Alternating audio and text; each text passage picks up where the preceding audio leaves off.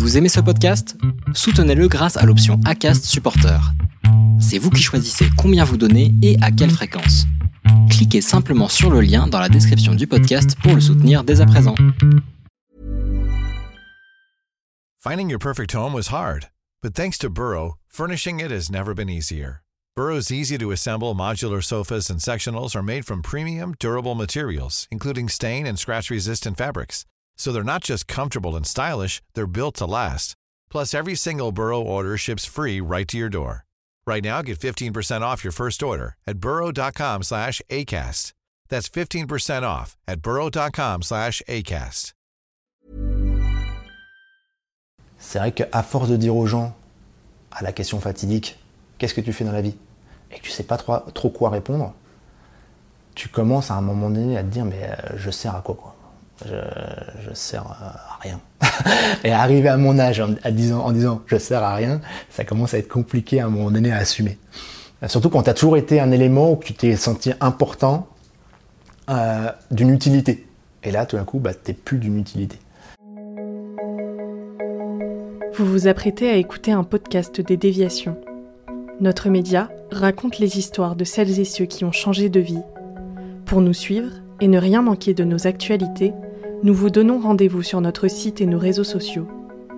Abonnez-vous à notre chaîne YouTube et suivez nos podcasts sur Acast et autres plateformes de streaming. Tout de suite, un nouveau portrait, une nouvelle histoire, une nouvelle déviation. Alors bonjour, je m'appelle Jonathan, j'ai 43 ans. Euh, J'étais anciennement euh, gestionnaire de projet et euh, je suis en train de devenir plombier installateur sanitaire. Première question, toute simple. Est-ce que tu peux me parler de ton enfance, me dire où est-ce que tu as grandi et quel genre de petit garçon tu étais quand tu étais petit? Alors, j'ai grandi en Ile-de-France, euh, entre euh, la ville de Clichy et le Valois. Euh, J'étais un enfant fils unique jusqu'à 7 ans, on va dire. J'ai longtemps attendu des frères et sœurs pour pouvoir jouer avec. J'étais un, enfant assez pas en retrait, mais assez timide et euh, assez introverti en tout cas, mais sans avoir de difficulté pour me faire des amis. Euh, jamais eu de problème pour m'intégrer ou quoi que ce soit. Euh, nature assez curieuse et un peu touche à tout. que ce soit sur mes activités extrascolaires ou que ce soit aussi mes passions dans la vie. Est-ce que tu peux me parler de la relation que tu avais avec tes parents et notamment du fait qu'ils aient divorcé quand tu étais jeune? Comment, Qu'est-ce qui s'est passé, le fait que tu as plus vécu avec ta mère? Alors, mes parents ont divorcé, j'avais euh, deux ans. Euh, mon père est parti vivre à l'étranger, donc du coup j'ai été surtout élevé par ma mère.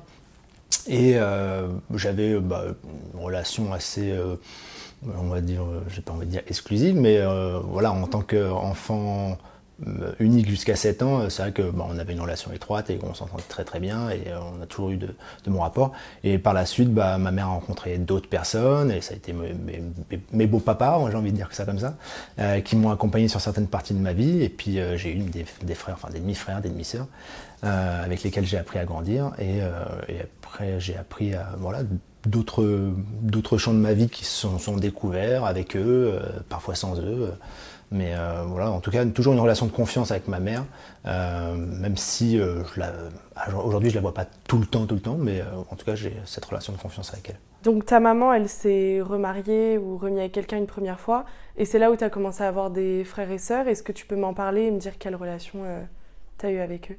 Alors ensuite, ma, donc ma mère s'est pas remariée, je pense qu'elle avait compris une fois, et euh, du coup elle s'est euh, remise avec d'autres personnes, euh, avec qui du coup elle a eu d'autres enfants, et en tout cas j'ai toujours eu des relations saines avec ces enfants-là, qui étaient mes frères et sœurs. ça a toujours été alors des relations peut-être plus de, on va dire de qu'on peut avoir avec des cousins ou des oncles parce que j'étais déjà plus âgé, j'ai déjà plus de 7 ans avec mon frère, 16 ans avec ma sœur, 18 ans d'écart avec ma, dernière sœur. Donc effectivement, c'est des relations euh, pas forcément très étroites, mais en tout cas toujours pareil, de confiance aussi, parce qu'ils ont eu finalement le même parcours de vie que moi, c'est-à-dire euh, des papas et des parents, enfin, des papas et une maman qui sont bah, séparés aussi, donc ils ont vécu aussi ça, euh, mais toujours avec une relation saine, parce que bah, on avait la possibilité de se voir les uns les autres, il n'y avait pas de tabou, il n'y avait pas de secret de polichinelle, il n'y avait pas de de comment dire de mauvais sujets qu'on pouvait aborder avec nos parents. Donc euh, ça a toujours été très sain entre nous, pas de mauvaises relations et euh, un plaisir à être ensemble, euh, même si parfois on n'était pas dans la même maison, pas dans les mêmes lieux. Tes parents, ils faisaient quel métier, et notamment ton père? Alors mon père, il avait une formation de fraiseur-tourneur, donc un métier manuel où on fabrique des pièces. Alors après, comme je ne l'ai pas vu pendant une vingtaine d'années, je, sais de, par la suite qu'il a fait beaucoup de métiers manuels, a toujours été dans les métiers manuels. Euh, et il a toujours eu ce passif manuel. C'est d'ailleurs pour ça qu'on me disait souvent Ah, bah, t'es un peu comme ton père, parce que finalement, es manuel, il était manuel, toi, t'es manuel. Euh, je dis pas le prénom, hein. mais en tout cas, c'est vrai que ça a toujours été ce métier-là, dans ce domaine-là. et encore, encore très très peu longtemps euh, avant la retraite, il, a toujours occupé des métiers où il était actif sur le terrain. Et toi, tes passions quand tu étais petit, c'était euh, en rapport avec ça Est-ce que tu peux m'en parler? Alors mes passions quand j'étais plus jeune, qui sont à peu près les mêmes qu'aujourd'hui hein, finalement, c'est euh, beaucoup de, construction, de, Lego, de fabrication de jeux, d'aller mettre la main à la pâte pour réparer mon vélo. J'avais un jouet qui était un peu à part de mes autres copains, c'était la fameuse cabane de Barbie euh, qu'on m'avait pris parce que j'adorais faire des montages. Voilà, donc je passais mon temps à monter la cabane de Barbie et, euh, à les démonter. je kiffais quoi, trouver des autres astuces pour la montrer autrement aussi. Donc je jouais plus avec la cabane qu'avec la Barbie, bien que la Barbie est un accessoire important quoi. Et tu penses que si ton père n'avait pas fait un métier manuel, tu aurais été aussi passionné, autant passionné par ça ou ça n'a pas tant joué que ça? Je pense que si mon père avait euh, occupé d'autres métiers, d'autres passions, je pense que forcément ça aurait une incidence sur euh, ce que j'aimais aussi et, ma passion moi, parce que finalement le fait de me parler de mon père à travers ma famille, enfin à travers les, histoires de, mes, de, ma famille, tout ça, bah finalement euh, ça a forcément eu un impact sur euh, qui j'étais moi. C'est toujours ça, quoi. Quand tu sais d'où tu viens, bah, tu sais où tu vas. donc forcément, quand on te dit ton papa, il a fait ça, tu sais que c'est lui qui a construit la maison, tu sais qu'il a fait ça, machin bah, inconsciemment, tu te dis, bah, s'il l'a fait, alors moi, je dois être peut-être capable de le faire. Je porte peut-être ça en moi. Quoi. Donc, euh, donc, effectivement, prendre un outil, ça te fait pas peur. Euh, d'essayer de fabriquer quelque chose ou de réparer quelque chose, tu te dis, ça doit être possible. À l'inverse, quand je voyais avec mon petit frère, dont le père était complètement pas manuel, c'est un maladroit, bah lui, pour le coup, on avait peur de lui donner un outil parce qu'on se disait, il doit être comme son père, donc on va surtout pas. Et c'est vrai qu'il était maladroit du coup, mais parce que c'est faute d'expérience. finalement, tout ça, c'est dans l'expérientiel, quoi. Est-ce qu'à cet âge-là, tu te, vu que tu étais passionné par les constructions, tu te voyais déjà faire un métier euh, en lien avec ça? Alors à, cette époque-là, je ne me voyais pas du tout occuper un métier manuel, euh, déjà parce que j'envisageais pas ça comme un métier. Euh, on m'en a jamais parlé non plus à l'école. C'est pas forcément des filières qui sont valorisées, encore malheureusement aujourd'hui. C'est-à-dire que quand vous êtes un élève lambda moyen, on ne vous parle pas des filières euh, professionnelles, des filières euh, d'apprentissage. On vous parle de faire des études. Donc à aucun moment on se projette là-dessus. C'est qu'une passion. Donc moi par contre j'avais une passion dans laquelle je pouvais me projeter aussi, qui était euh, travailler avec les jeunes, d'être au, contact des jeunes. Ça j'aimais bien parce que j'adorais m'éclater et puis j'adorais la transmission. Donc bah, automatiquement j'ai envie de dire, je m'imaginais professeur des écoles. Et donc là là-dessus il y avait une voie qui s'ouvrait à moi avec des études post-bac et là c'était concret quand j'allais voir la conseillère d'orientation, c'est ça qu'il faut que tu fasses. Voilà. Et à l'école, comment ça se passait pour toi? Tu avais des, bonnes notes? Alors à l'école, j'étais un élève, euh, bon élève jusqu'au collège. Euh, élève voilà, bon, moyen, haut, on va dire. Donc j'ai toujours eu une relation euh, assez particulière avec les plus jeunes que moi, puisque dans l'entourage où j'étais, mes parents, enfin ma mère, ses amis, j'étais souvent l'enfant le plus âgé, donc celui qui joue avec les plus petits. Ensuite, il y a eu mon petit frère, ma petite sœur, tout ça. Donc pareil, j'étais toujours celui qui s'occupait, qui veillait à. Et euh, en fait, naturellement, de par mon caractère aussi, bah, c'était facile pour moi, j'y arrivais bien. Et souvent, on me faisait la réflexion, bah, qu'est-ce qu'il est patient Qu'est-ce que qu'est-ce que t'es patient euh, Qu'est-ce que t'arrives bien Et c'est vrai que bah, ça me valorisait aussi dans ce sens-là. Je me disais, bah, finalement, j'ai du sens dans ce que je fais. Donc euh, plus, j'ai, plus on me faisait ces retours-là, plus on me faisait ces remarques, et plus je me disais, bah ouais, et en plus j'y prends du plaisir. C'est vrai que je m'éclate avec eux. Et le côté transmission, vraiment, ça, c'était, je trouvais ça le plus valorisant. Donc, euh, donc ouais, c'est, c'est un cheminement logique qui est venu à moi d'après de penser euh, à être professeur des écoles. Justement, les études supérieures, je vais euh, revenir dessus. donc, tu as choisi de faire des études pour au départ devenir professeur des écoles. Est-ce que tu peux m'expliquer comment ça s'est passé jusqu'à ce que tu finisses par arrêter et pourquoi? Comme je souhaitais devenir professeur des écoles, j'avais un plan bien établi en tête, avec des études bien établies, puisqu'à l'époque c'était euh, bien codifié, il fallait passer par une école de formation, fallait avoir un dossier avec un maximum de points, et tout ça c'était très très codifié. Donc j'avais mon parcours bien en tête, avec voilà un bac scientifique, un bac plus 2, ensuite fallait que j'aille dans, dans une UFM, tout ça. Et puis je suis arrivé à une période où en fait tout ça, tout ça changeait. Euh, tout d'un coup, ils ont augmenté le nombre d'études après bac pour pouvoir devenir euh, intégrer ces écoles de formation. Et puis moi, en parallèle aussi, j'ai commencé à travailler parce qu'il fallait financer les études. Donc euh, j'ai été surveillant d'externat dans un collège. Donc j'avais une vue du, backstage de l'éducation nationale. Euh, et tout ça a fait que tout d'un coup, j'ai perdu un peu foi dans ce projet, dans le sens que ça avait pour moi. Et euh, ça, plus l'ennui des études, parce que clairement, c'était pas mon, le domaine où je voulais. Enfin, en tout cas, c'est, j'apprenais, j'apprenais pas à être un professeur, j'apprenais pas un métier, j'apprenais à passer un diplôme. Et ça m'ennuyait terriblement. Donc là, au fur et à mesure, progressivement, j'ai lâché. Qu'est-ce que tu as remarqué dans... quand tu étais assistant d'éducation Tu as dit que tu as remarqué des choses qui t'ont fait dire euh, non, euh, je, je, perds en ce métier enfin, Est-ce que tu peux préciser un petit peu euh... Donc, quand j'étais assistant d'éducation, ou plus précisément surveillant d'externat à l'époque, comment ça s'appelait, j'ai remarqué finalement que ce statut que j'idolâtrais de professeur des écoles, de, personne qui est là pour transmettre et qui est là pour avoir une relation avec les élèves, pour, les aider à atteindre leur objectif, eh ben, finalement, c'était pas aussi clair que ça à la vue de tout le monde. Déjà des élèves, des parents, les parents qui rentrent dans l'institution et remettent en question tout ton travail. Euh, même avec des professeurs que moi j'estimais euh, investis, tu vois, quand tu les vois arriver, les parents déboulant, criant, machin, en n'étant pas contents de ce qui se passe, c'est dur. Et puis l'institution aussi, l'institution qui, qui est compliquée.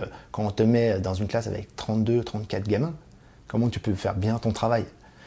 Quand on t'impose un programme que tu as du mal à cautionner, enfin que tu as du mal à comprendre, en tout cas les, les méandres, tout ça, et tout d'un coup, je me suis dit, mais en fait, euh, c'est pas juste le petit professeur qui fait son petit cours dans sa classe. Il y, a beaucoup plus que ça derrière. Il y a une grosse machine derrière. Et ça, ça m'a pas plu. Et en fait, j'ai cru que ce métier-là, tu en faisais ce que tu voulais.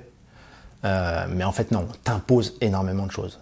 Même si euh, j'avais un, un, collègue avec qui je travaillais en tant qu'animateur qui, qui était professeur qui me disait mais vas-y passe-le parce que tu verras quand même tu arrives à faire des petites choses quand même par toi-même dans ta classe quand tu es avec tes élèves tu fais quand même un peu ce que tu veux. Mais je voyais bien au fond que c'était quand même très limitant. Et donc après cette désillusion si je puis dire euh, qu'est-ce que tu as décidé de faire? Tu t'es orienté vers quoi? Euh, donc en parallèle j'avais aussi euh, il n'y a pas que le cursus euh, universitaire qui compte il y a aussi le, le bagage extérieur. Et moi, j'avais commencé à passer euh, le diplôme du BAFA et tout ce qui est autour de l'éducation populaire. Donc les centres de loisirs, les séjours, les colos, tout ça, j'avais commencé à être vachement dedans. En termes d'expérience, c'est, un plus. Clairement, quand je voyais moi des collègues qui passaient le concours pour être professeur, mais qui n'avaient jamais été en contact avec des enfants, je me posais la question, mais comment ça allait se passer après sur le terrain? Donc moi, je voulais à tout prix avoir ce bagage expérientiel-là.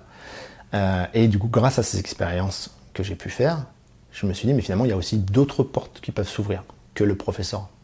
Il y a effectivement tout le côté éducation, euh, éduc, animation euh, qui peut s'ouvrir, qui peut être un plus. Et donc j'ai commencé à passer aussi des formations là-dedans, à devenir euh, directeur de, centre de loisirs, à devenir formateur d'animateur. Et ça, voilà, ça a été aussi un, une expérience riche qui m'a permis de me dire bon bah ok, bah, je peux peut-être aussi, pourquoi pas faire ça pendant un, un, moment quoi. Et ça te plaisait? Là, tu sentais que tu étais à ta place, tu n'avais pas les mauvais côtés que tu avais pu voir dans un professeur des écoles? Ça me plaisait parce qu'effectivement, j'avais pas cette institution sur la tête euh, qui, est, qui, est, encore une fois une, pour moi une trop grosse machine, l'éducation nationale. Euh, mais euh, après, je savais très bien au fond de moi que je pouvais pas faire ça euh, très longtemps parce que c'est des métiers, c'est pas pérenne comme situation, c'est mal reconnu, c'est pas très bien payé, on va le dire. mais par contre, dans le cadre d'un jeune qui habite encore chez sa mère et qui veut, euh, qui a du temps à s'occuper, c'est super. Parce qu'en plus, tu vas au bout du monde, euh, t'es nourri, le j'ai blanchi, tu passes ton temps à t'éclater, euh, et, en, plus, tu peux construire des choses avec les élèves, quoi, avec les enfants, pour le coup. Euh, c'est pas que euh, du pop up quoi. C'est, il y a des activités avec des objectifs pédagogiques derrière, donc euh, voilà, il y a tout un apport que, que moi j'adorais, que, que, je voulais mettre en place quand je, quand je rêvais d'être professeur. Donc explique-moi à partir de, de quand t'es devenu médiateur dans les collèges? Et euh, pourquoi tu as choisi ce métier? J'ai découvert le poste de médiateur euh, éducatif dans les collèges quand j'étais surveillant dans les collèges. Euh, pour moi, c'était une découverte. Ça n'existait pas à mon époque. Et du coup, mon contrat de surveillance arrivait à sa fin. Et j'avais que le, que les colos, les, centres de loisirs là à côté, donc qui étaient très saisonniers. Et le médiateur m'a présenté cette fonction-là. Il m'a dit mais toi, je te verrais bien là-dedans quoi. Toi, t'es à l'aise avec les gamins, euh, tu pourrais avoir ce rôle-là. Et il recherche, il recrute. Donc j'ai passé les entretiens et j'ai été pris et j'ai été retenu. Et du coup, j'ai pu euh, arrêter mon, mon, statut de surveillant d'externat et devenir médiateur, tout en continuant encore euh, les colos, les centres de loisirs, parce que, parce que je kiffais trop. Quoi. Et euh, médiateur, qu'est-ce qui t'a plu dans, dans ce métier-là? Alors le poste de médiateur, c'est le poste en or, parce que c'est l'élément dans le collège qui permet de désamorcer tous les, tous les rouages, toutes les, toutes les situations grippées, où tout d'un coup, tu as un conflit entre un, élève et un adulte ils n'arrivent plus à se comprendre, entre un, entre un parent et son enfant. Euh, c'est la personne qui va permettre à tout ça de, de vivre en, en, harmonie et d'accompagner les élèves à leur projet final. Enfin, en tout cas, d'en trouver un projet, parce qu'à cet âge-là, tu n'as pas de projet, autant te dire. Et euh, tu as ce statut de je fais partie du collège, mais en même temps, je ne suis pas l'élément qui va être là pour te donner des devoirs ni des sanctions je suis là pour t'accompagner et mieux vivre dans ta vie de collégien. Et à partir du moment où ils ont compris ce rôle-là, t'es le maître du monde dans le collège, t'es le, es le mec qui est le, mec ou la nana qui est le, mieux accepté, on va dire, qui a une relation de, de, folie avec les élèves. Et au téléphone, tu nous avais raconté une anecdote quand tu étais médiateur, celle où t'aidais un peu les élèves dans leur orientation et que tu, toi, tu leur conseillais justement un peu les métiers manuels. Est-ce que tu peux euh, m'expliquer ça? Alors, par le biais de mon, travail de médiateur, c'est vrai que j'avais souvent affaire à des élèves de troisième qu'il fallait aider à, trouver une orientation. Et, le pire pour eux, c'est que quand tu n'avais pas de bons résultats, c'est encore, le, cas aujourd'hui, c'est quand tu n'as pas de bons résultats, bah, tu n'as pas le temps de chercher une orientation. Quand tu as des bons résultats, tu as le temps de passer ton bac, tu as le temps de faire des études. Quand tu n'as pas les résultats, il faut que tu t'orientes tout de suite, rapidement. Sortie brevet, il faut que tu choisisses une orientation. Et pour eux, c'est violent. Ils sont encore immatures, ils savent pas quoi faire, ils savent pas où aller. Et du coup, c'est vrai que bah, je travaille vachement avec eux à cette découverte-là. On allait voir des lycées professionnels, on allait faire des visites des salons des métiers. Et, euh, du coup, je les, je, les coachais, on va dire. Euh, et je coachais aussi les parents, parce qu'il fallait aussi démystifier un peu euh, tout l'image qu'on avait de cette filière-là, qui est souvent mal considérée. Après, à juste titre. Pourquoi? Parce que bah, on envoie les élèves dans les filières pro, les élèves qui bossent pas, les élèves qui ont des mauvaises notes, les élèves qui n'y arrivent pas. Donc du coup, forcément, la première année dans ces lycées pro, il y a beaucoup d'élèves qui sont là par dépit, que ça ne plaît pas. Et du coup, bah forcément, euh, c'est pas un, un, super environnement. Et les parents le savent. Certains ont vécu ça eux-mêmes ou ont eu des enfants plus grands qui ont vécu ça. Donc ils veulent à tout prix que leur enfant évite ces filières-là. Mais si on arrive à trouver les bonnes voies, les, les bons lycées, les bons établissements, si c'est une orientation choisie, ça se passe toujours mieux que quand c'est subi. Et donc c'est ce que je faisais avec les élèves. Et c'est vrai que au fur et à mesure que je les voyais, et là j'ai encore eu un, un, élève là début d'année qui m'a envoyé un message en me disant ouais je te remercie beaucoup, je suis devenu meilleur ouvrier de France en pâtisserie tout ça grâce à toi parce que tu m'avais fait faire ce stage que je voulais pas faire au départ. Et du coup là on avait trouvé un stage en Paris sur la pâtisserie. Et ça lui a ouvert les yeux, il s'est dit mais ok j'y vais quoi. Et pourtant il venait d'un quartier assez sensible, compliqué. Euh, quand j'ai parlé de la pâtisserie à ses parents, ils m'ont regardé avec des gros yeux en me disant mais vous voulez que mon fils il, il rate sa vie ou quoi? Et c'est vrai que là maintenant, il, gagne deux fois ce que moi je gagne, et en plus il s'éclate. C'est surtout ça le, le primordial. Quoi. Et, euh, et ça, c'était à mes yeux, c'était tout l'or du monde quoi. Ça avait pas de, moi ça a pas de prix quoi. Et toi, quand tu voyais ça, est-ce que tu te disais que si on t'avait donné les mêmes conseils, tu aurais sûrement fait euh, un métier manuel? Moi, dans un sens, j'étais assez envieux de ça. C'est vrai que j'étais nostalgique. Je, je, me suis dit, si j'avais pu rencontrer quelqu'un qui m'avait ouvert sur ce champ-là, bah ouais, peut-être que. Alors je dis pas que j'aurais pas perdu du temps. On perd pas de temps. Il y a d'autres expériences qu'on qu vit en parallèle. Mais c'est vrai que je me dis, euh, quelle autre vie j'aurais eu quoi. En tout cas, j'aurais aimé voir si j'avais eu la possibilité de passer ces diplômes-là, ces, ces compétences-là, jusqu'où je serais allé quoi. Voilà, c'est peut-être la petite nostalgie, peut-être ou peut-être la petite frustration que je peux avoir Mais, euh, mais voilà, encore une fois, je ne le prends pas comme quelque chose où je me dis, oh, j'ai raté ma vie. Non. Parce qu'encore une fois, il y a plein de champs possibles. Il y avait, dans les métiers que j'ai pu rencontrer, il y avait le métier de CPE, de conseiller principal d'éducation. et souvent, on m'en parlait. On me disait, mais pourquoi tu passes pas à ça? Mais pour moi, c'était l'antithèse de ce que je faisais. C'est-à-dire que à, la base, le CPE, c'est le cadre déjà. Après, si le cadre tourne, dans les collèges où ça se passe bien, il a du temps pour euh, accompagner les élèves sur des projets d'orientation, tout ça. Mais aller dans un collège de ZEP, de, REP plutôt, pardon, aller dans un collège de REP, le CPE, il n'a pas le temps pour ça. Quand tu as un collège à, gérer, qui était tout seul pour gérer 600 élèves, les absences, euh, les élèves qui ne veulent pas venir en cours, les sanctions, ceux qui euh, ont fait des conneries, tout ça, t'as pas le temps. Ta priorité, c'est la sécurité et le règlement intérieur. Euh, et du coup, c'est normal, tu fais partie de ce cadre. Alors que moi, même dans un quartier compliqué, ça restait ma priorité, d'accompagner les élèves à trouver un projet, tout ça. Donc euh, je voulais surtout pas perdre cette relation que j'avais avec les élèves.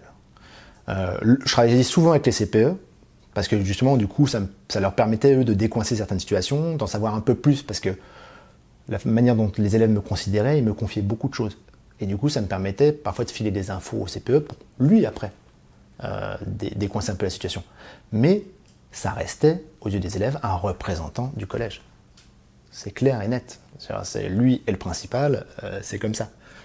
les, collèges, les élèves ne sont pas bêtes, ils savent très bien distinguer, ils savent très bien hiérarchiser les personnes dans un établissement. Et donc voilà, c'est cette relation de confiance. Je ne dis pas que tous les CPE ne peuvent pas le faire, il y, en a, il y avait des CPE qui arrivaient, et encore une fois, qui avaient le temps de poser ce cadre-là.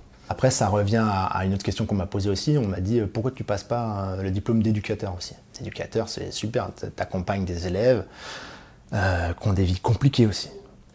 Et ça en revient encore une fois oui, mais tu représentes qui à la base? Tu représentes l'institution. Et moi, je travaillais beaucoup aussi avec des, éducateurs. Et un éducateur, donc qui travaillent pour le pôle social et solidaire du département, c'est des gens à qui on attribue une vingtaine de gamins à suivre. Une vingtaine de gamins. C'est-à-dire des fois, je disais à l'élève, euh, ça fait combien de temps que tu n'as pas vu ton éducateur? Parce que là, euh, ça commence à être compliqué, il faut qu'on le voit, il faut qu'on l'entende. Bah, je l'ai vu il y a deux mois. Tu peux pas le voir euh, plus souvent Bah non, parce qu'il a d'autres enfants aussi à suivre. Et des fois, c'est en plus, il a du chemin à faire, tout ça, il a des trucs compliqués, là, il, doit aller au tribunal, tout ça, machin. Donc en fait, dans ce système-là qui est un peu biaisé, on ne te donne pas les moyens qui seraient nécessaires pour véritablement accompagner ces élèves-là. Ce n'est pas un, éducateur pour 20 gamins qu'il faut. Et c'est ça qu'il faut prendre conscience. Et actuellement, c'est ça.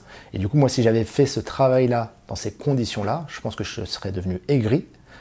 Euh, j'aurais été peut-être méchant face à l'institution. Et peut-être que j'aurais pas tenu un bon discours face aux élèves. En tant que médiateur, je pouvais quand même expliquer aux jeunes que oui, des fois le collège, des fois ça, peut être compliqué à vivre dans le collège, de respecter ces règles-là, mais parce que je lui expliquais que dans la vie collective, dans la vie de la société, voilà, il y avait des règles qui étaient faites pour qu'on vive tous ensemble. Et à côté de ça, je, l'aidais à ma manière, hum, parce que j'avais du temps. Je, gérais mon emploi du temps, je gérais le nombre d'élèves que je voulais voir, j'arrivais à gérer ça. Si on m'avait imposé un cadre limitant avec des moyens euh, entre guillemets pourris, je pense que j'aurais été très méchant et j'aurais peut-être dit des choses aux élèves qu'il n'aurait pas fallu dire. Je change un peu de sujet, je reviens sur le côté manuel. Euh, quand tu étais euh, médiateur dans les collèges, euh, comment est-ce que tu expérimentais cette passion d'avoir envie d'aimer construire des choses? Est-ce que tu arrivais à le faire avec ton travail? Est -ce que, Ou est-ce que tu l'as laissé de côté parce que tu n'avais pas le temps? Alors, Quand j'étais médiateur, j'avais pas forcément la possibilité de mettre à profit ma passion sur le côté manuel.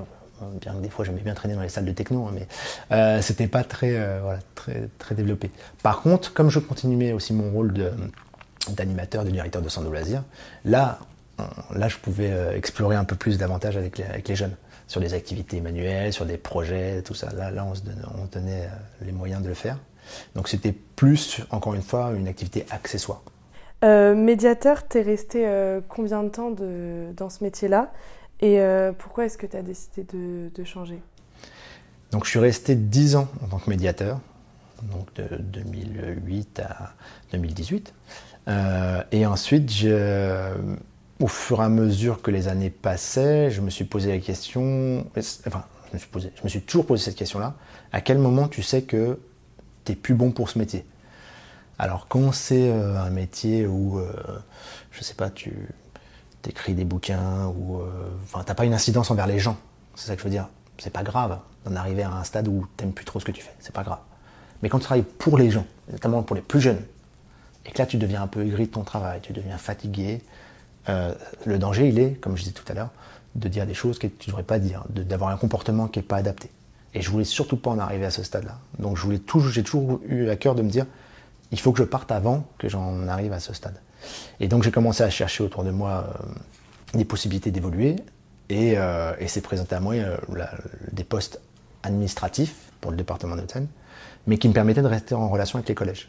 Donc j'ai travaillé autour de la gestion des projets et euh, aider les collèges, les établissements scolaires à mettre en place des, ateliers, des activités, des dispositifs pour aider euh, les collégiens.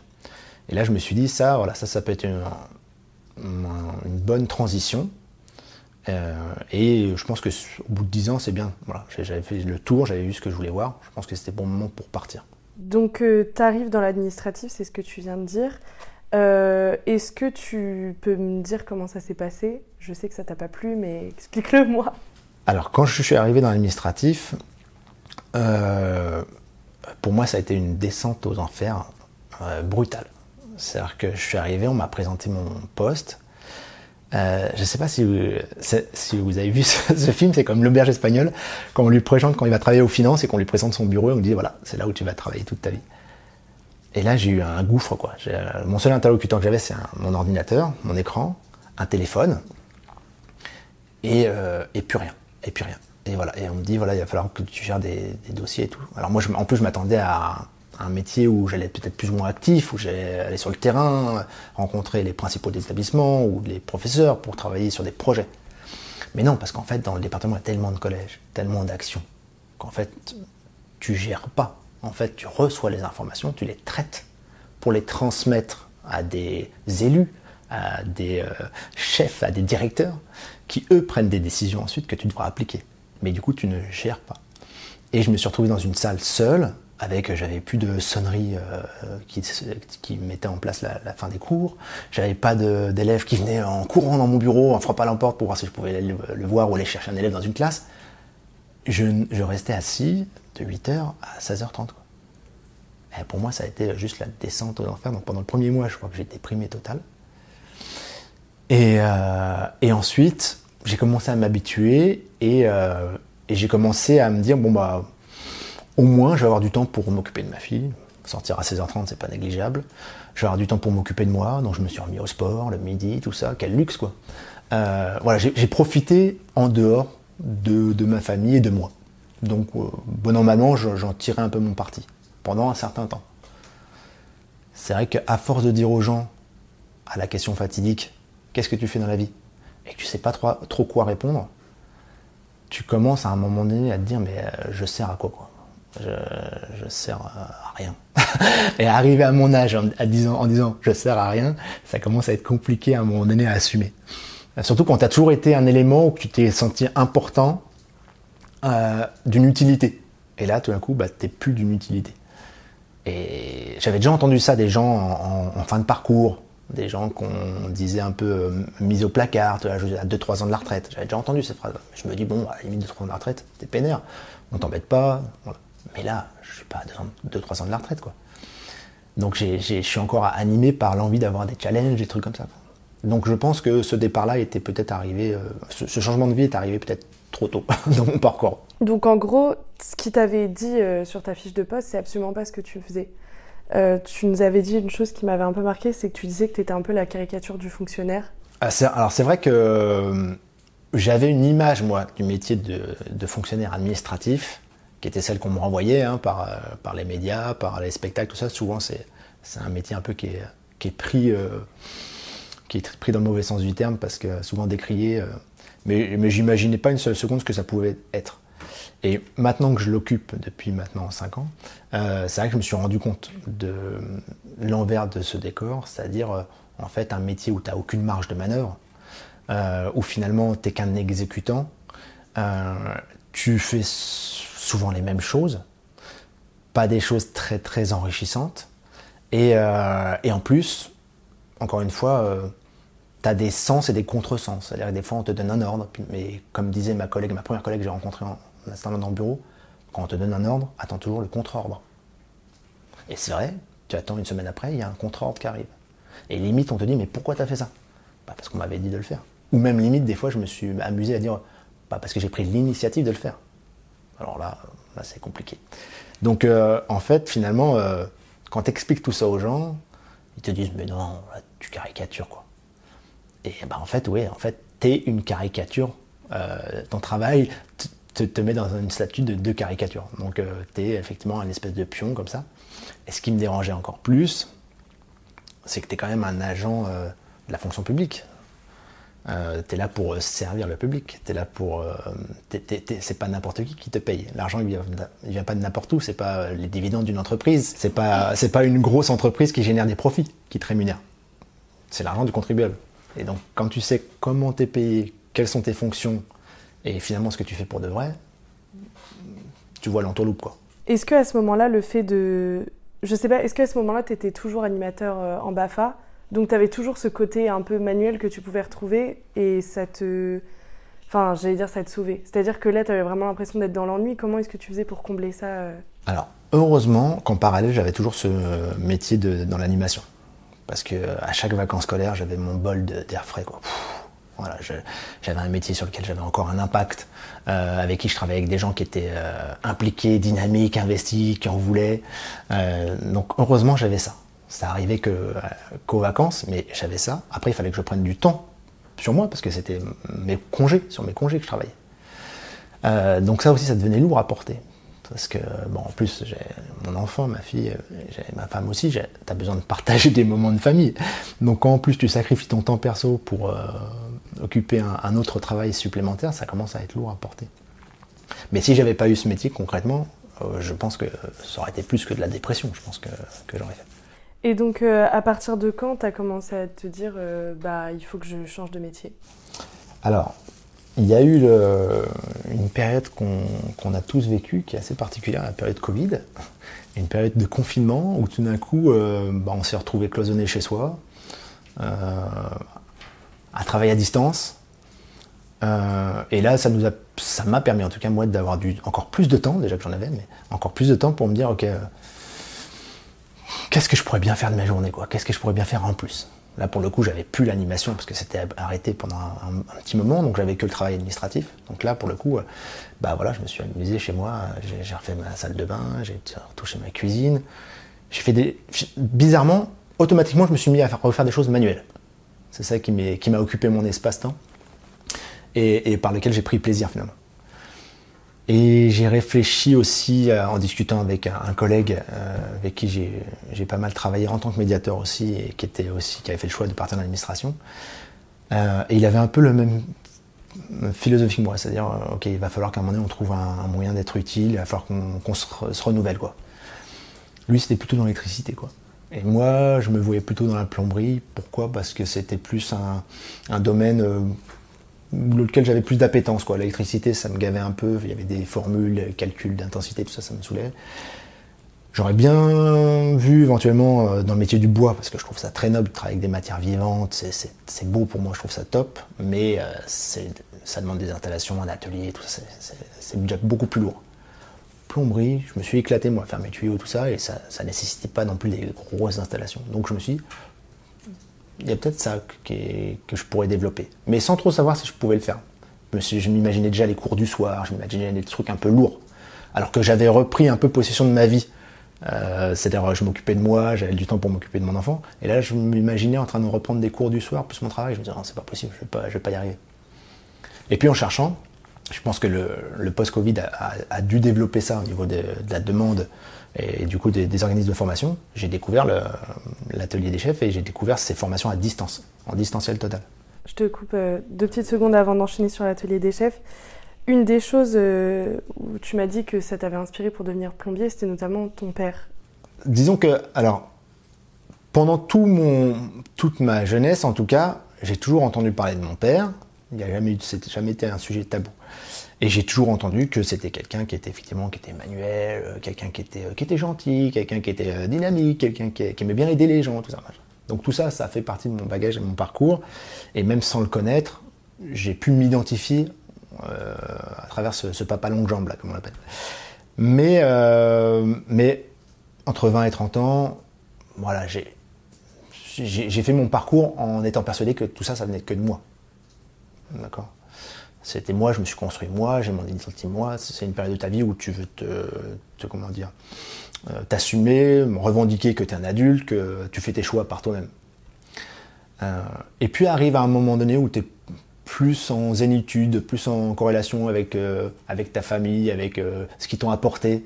Euh, tu acceptes davantage de dire que effectivement euh, ce qu'a pu t'apporter ta mère ou, ton père, si tu l'as connu en tout cas, même tu le revendiques, limite, tu l'acceptes, quoi. tu te dis ok, ils ont beaucoup contribué à ça.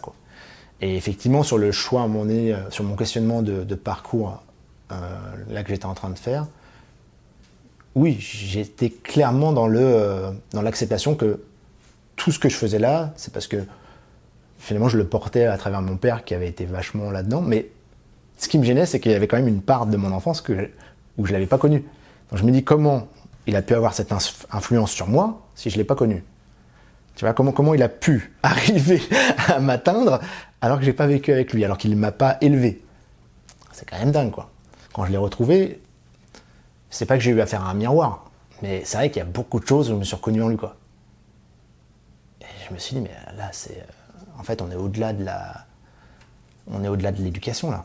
Là, c'est dans les gènes, en fait, que tu portes ça, c'est pas possible. Après, tu analyses, et là, je refais référence à ce que j'ai dit tout à l'heure, c'est-à-dire que tous les moments où la famille, elle te parle de lui, les amis qui l'ont connu te parlent de lui, ça a forcément une incidence et ça te construit aussi. Donc, forcément, ça un impact. Mais je pense que peut-être il y a aussi quelque chose de l'ordre du génétique qui fait que, euh, je sais pas, tu portes quelque chose, euh, une appétence pour euh, ce métier manuel, une appétence pour ces choses-là, peut-être, peut-être qu'on été transmises. Parce que c'est tellement fort de se retrouver soi-même dans quelqu'un que tu n'as pas connu, c'est troublant, quoi. Quand tu, tu, faisais ce cheminement pour arriver à la plomberie, est-ce que tu n'avais pas peur que le fait de travailler avec les enfants que tu aimais de base, ça te manque dans ton futur métier? La question du manque euh, de ma relation avec les enfants dans mon métier, ça, me, pose toujours la question. je crois que ça me la posera à vie parce que j'ai vraiment un fort affect euh, avec les jeunes et, euh, je trouve qu'il n'y a rien de plus vrai que de travailler avec les jeunes. Si tu fais de la merde, bah, ils te le disent. Il n'y a pas de demi-mesure.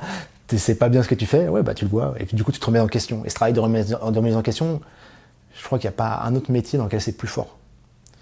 Il n'y a pas un autre métier où, euh, tu crois que tu es une bête, où tu es un pro, et dans la seconde d'après, tu te dis mais je suis nul en fait. et du coup, je trouve que voilà, ce métier-là, il est enrichissant pour ça. Et encore une fois, le fait de, de, participer à cet élan dans leur construction à eux, pour moi, personnellement, je trouve ça rien de plus noble. Peut-être qu'un jour, je serai peut-être formateur dans la plomberie, peut-être. Hein. Pourquoi pas? Euh, avant, tu vois, par exemple, j'avais une passion, c'était la plongée. Et bizarrement, je sais pas où est-ce que, en arrivant, au fur et à mesure des années, je suis devenu euh, formateur de plongée. Tu vois, il y a toujours un truc qui, me pousse à aller vers la transmission. Parce que je kiffe ça, en fait. Je kiffe quand quelqu'un voit ses yeux et dit Ah C'est toi qui as aidé à comprendre ça. Et, chez les jeunes, c'est encore plus top, quoi. Euh, et, et peut-être que finalement, c'est aussi ce qui m'a manqué, moi, plus jeune. C'est que tu vois, j'ai pas eu ce papa qui m'a fait. Euh, après, j'allais pas demander à maman comment on sera. Bon, j'aurais pu me raser les jambes, tu me diras. Bon, après, c'est la même technique. Hein. Mais ce que je veux dire, c'est qu'il y a des choses que j'ai pas osé demander à ma mère parce que je me suis dit, bah, c'est pas de son ressort. Bizarrement, hein, parce que c'est la société qui me construit comme ça. Peut-être qu'elle aurait sûrement pu répondre, ma mère. Hein. Je sais qu'elle là-dessus, elle aurait trouvé la réponse. Mais euh, je sais qu'il y a eu un manque à ce niveau-là sur certains sujets. Euh, certains peut-être besoin d'accompagnement, même si j'ai eu des beaux-pères et tout ça, mais qui n'ont pas eu cette place euh, que peut avoir, je pense, un papa. Et c'est vrai que du coup, intentionnellement, je pense que moi, j'avais à cœur de transmettre ça, surtout envers des jeunes qui n'avaient peut-être pas eu ça. D'avoir un élément, un mentor, quelqu'un qui t'accompagne, qui est bienveillant, qui veut que le bien pour toi, sans, arrière-pensée derrière, qui veut juste t'aider à grandir. je reviens du coup sur l'atelier des chefs au moment où tu commençais à nous en parler. Euh, donc tu les as connus. Euh, pourquoi est-ce que tu as choisi leur euh, formation et pas une autre? Alors j'ai choisi l'atelier des chefs parce que déjà c'est les premiers à apparaître sur les référencements, donc je pense qu'ils font du bon boulot, c'est rassurant. ensuite ils ont répondu, ils ont été super réactifs. J'ai prospecté auprès de, trois organismes comme ça, ils étaient toujours assez réactifs dans, dans leurs réponses. Et, euh, et, concurrentiel aussi assez dans, les tarifs qu'ils proposaient, parce que c'est pas négligeable, il hein, faut dire ce qui est. Euh, mais la plateforme qu'ils proposaient, le coaching qu'ils proposaient, l'accompagnement et euh, les outils, moi me convenaient. Ça avait l'air de répondre à, cette appréhension que j'avais d'une formation totalement distance. Donc je me suis dit mais comment ils vont bien pouvoir voir ce que je fais, euh, me corriger tout ça. Et en fait le fait qu'ils soient réactifs déjà, euh, je me dis ok s'il y a quoi que ce soit, pour les avoir rapidement au téléphone, c'est pas une centrale qui est située dans un autre pays très très lointain, où le mec je sais même pas où je suis. Et en plus, euh, oui, ils avaient des outils très ludiques, ça, avait l'air d'être bien présenté. Au départ, j'étais pas encore inscrit, mais ça avait l'air d'être bien présenté. Euh, et le fait que ce soit complètement à distance m'a rassuré aussi parce que j'avais euh, bah, j'avais pas de possibilité d'accorder des, heures pour ça dédiées sur mon temps de travail. Je savais très bien qu'on allait me bloquer à ce niveau-là. Donc le fait de pouvoir m'orienter et de me dire, bah, ça ne sera pas vécu comme des cours du soir, mais ça peut être quand le week-end quand j'ai le temps. Ça peut être en semaine, si euh, j'ai un dossier, je l'ai fini et puis j'ai plus rien à faire, je peux le faire. Donc ça m'a complètement allé sur la forme. Est-ce que tu peux m'expliquer globalement la formation, comment est-ce qu'elle s'est passée, le fait qu'au début tu aies eu une partie théorie et après ce soit un peu plus euh, la pratique? Donc au départ il y avait une partie théorique, forcément tu engranges un bagage de savoir, de savoir-faire et du coup tu voilà, as beaucoup de modules euh, sur l'ordinateur. Et là, en deux mois, pour moi, c'était bouclé. Quoi.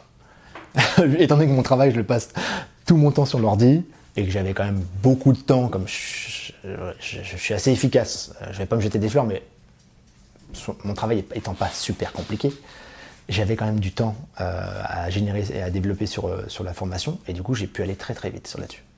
Donc j'ai engrangé le, savoir, et ensuite, au bout de deux mois, j'ai commencé à passer à la pratique. Et donc là, c'était une autre paire de manches, parce que ça nécessitait une installation. Il fallait trouver un, espace où mettre deux panneaux de 2 mètres sur 1 mètre 20 chez soi, sans déranger euh, ta famille aussi, parce que ça continue de vivre autour de toi. Donc, euh, et encore, je suis pas à plaindre, hein. j'ai un 3 pièces, euh, et voilà, j'étais assez rodé, et du coup, j'ai gardé le même cheminement, que la même organisation que pour la théorie. Dès que j'avais du temps, tac, je passe à la pratique. le télétravail m'a permis de le faire aussi, dès que j'avais du temps chez moi. Donc du coup ça a été assez, assez limpide. Maintenant il me manquait quand même quelque chose de concret. Euh, il fallait quand même que je, puisse, transposer ce que je faisais sur la réalité. Quoi. Étant donné que le CAP, il n'y a pas d'obligation de, faire de stage, tu peux passer ton diplôme et n'avoir jamais mis un pied sur un chantier ou quoi que ce soit. Mais dans le cadre de mon projet, j'aimerais aller assez vite. C'est-à-dire, j'aimerais pas perdre de temps après le diplôme pour commencer à travailler. Donc, j'ai commencé à chercher Heureusement, j'ai une femme qui a du réseau. Et du coup, j'ai réussi à trouver un, stage. du coup, dans un chantier. Et là, ça m'a permis aussi d'agrémenter euh, mon savoir sur, euh, sur des techniques. Encore une fois, tout ça, c'était pris sur mon temps perso. Il a fallu que je pourrais des congés. Donc, c'était de l'organisation. Et quand tu as fait euh, le stage et la formation, est-ce que tu te, ça t'a conforté dans l'idée que c'était un métier qui était fait pour toi? Alors, quand j'ai fait cette formation et le stage, ça m'a conforté sur le fait qu'effectivement, j'aimais cette activité euh, j'aimais être actif, j'aimais faire quelque chose de mes mains et voir la réalisation, un peu comme avec les enfants, c'est-à-dire que c'était concret. Je faisais un truc et c'était devant moi.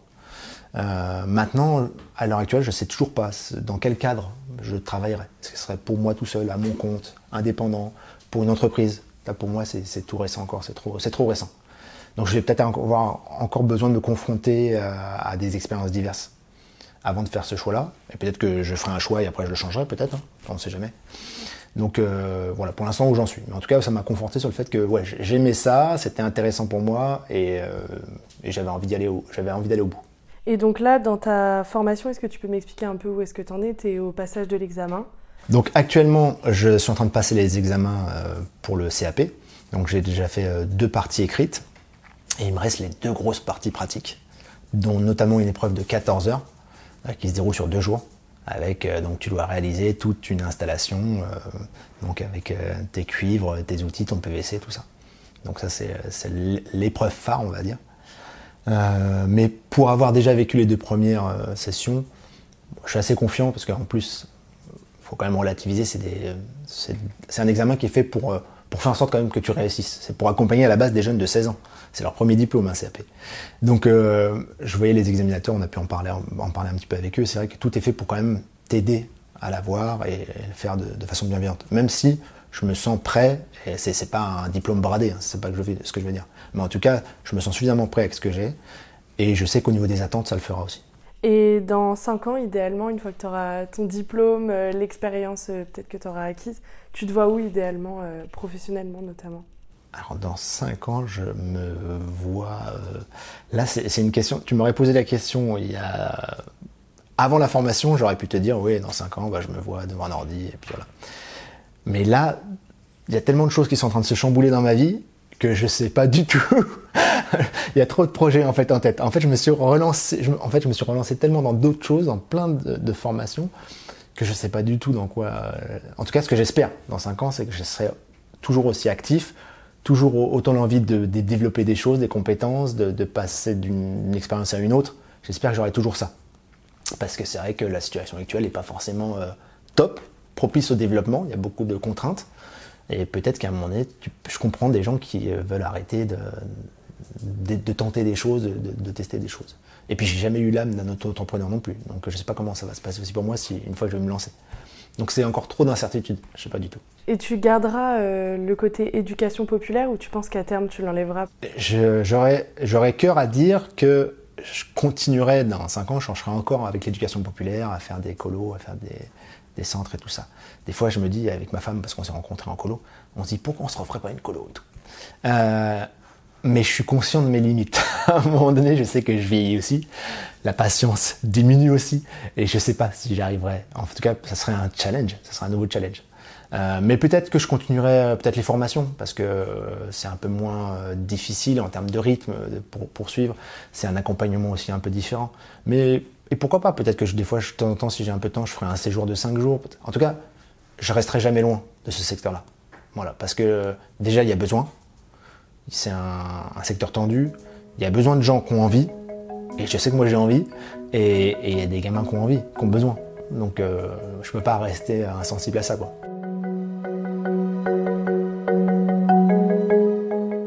D'écouter un podcast réalisé par Myriam Amossé et Chloé Robert. N'hésitez pas à commenter, nous écrire et partager si ce podcast vous a plu. Notre média, vous pouvez le retrouver sur lesdéviations.fr, Facebook, Instagram, LinkedIn, TikTok et YouTube. Nous n'avons qu'une vocation, raconter les histoires des personnes ayant changé de vie. Alors à très vite pour un nouvel épisode.